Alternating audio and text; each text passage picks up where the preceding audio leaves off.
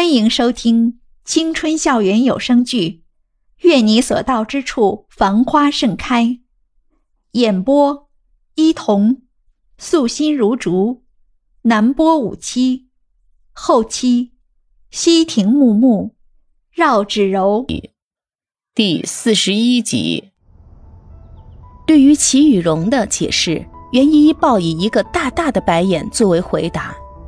然后掏出手机，刷刷的翻来翻去，一边翻一边说道：“我在这附近的小商店里买了点食材，这会儿估计快送上来了吧。”你还买了食材？齐雨荣听完不仅瞪大了眼睛，面前的这个袁依依可和第一次站在台上涨红了脸，还一句话都憋不出的她判若两人啊！两人正说着，门铃就响了。袁依依欢天喜地的去开门了，那架势好像已经完全把这当成自己家了一样。齐雨荣在身后看着他的背影，突然就萌发了一个自己都被吓一跳的想法。不过他很快就摇了摇头，将自己认为荒唐的想法扼杀在摇篮里面。相对于齐雨荣的纠结，袁依依则显得无比的大方熟练。她礼貌地向快递小哥说再见。然后提着几个大袋子，从齐雨荣的面前大摇大摆地走过。一边的齐雨荣又是满头的黑线，只能重新跟着他走进了厨房，然后看着袁依依把那些蔬菜、香肠、面包、牛奶什么乱七八糟的东西全都摆出来。袁依依，你脑子秀逗了吧？即使你要做饭，一顿。我也吃不了这么多，好不好？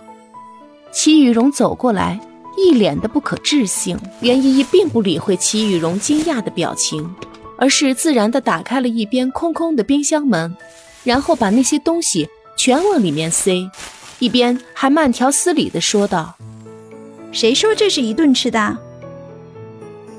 我们把这些放到冰箱里，你可以自己看着食谱做些简单的。”但是有营养的东西吃，你别老叫外卖呀、去饭店呀啥的，那外面的东西怎么能和自己做的相提并论呢？袁依依此时就像一个大姐姐一样，句句说的语重心长，这种久违的温暖让齐雨荣不知不觉的眼眶开始有些微热，他连忙背过身去，生怕被袁依依看到此时自己泪眼汪汪的样子。肯定会被他嘲笑的，但事实上，善于观察的袁依依早就将这一切都尽收眼底。她只是露出一丝不易察觉的微笑，然后从容的开始做早餐。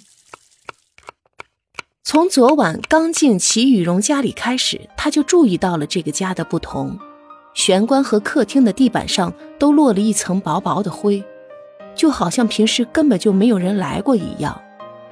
再看挂在正厅不远处的全家福，那个时候的齐雨荣好像只有七八岁，扎着两个羊角小辫儿，在一个中年男人的怀里笑得很开心。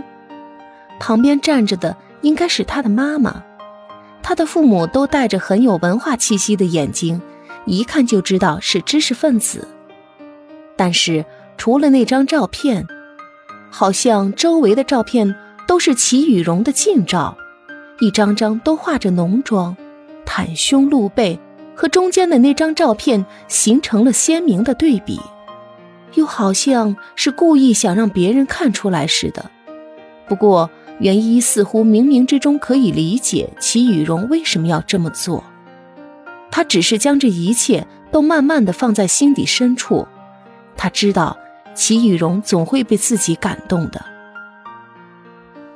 一般伪装的人都会有自己想千方百计保护的弱点，他们不想让别人发现自己鲜为人知的一面，以为那样可以更好的保护自己。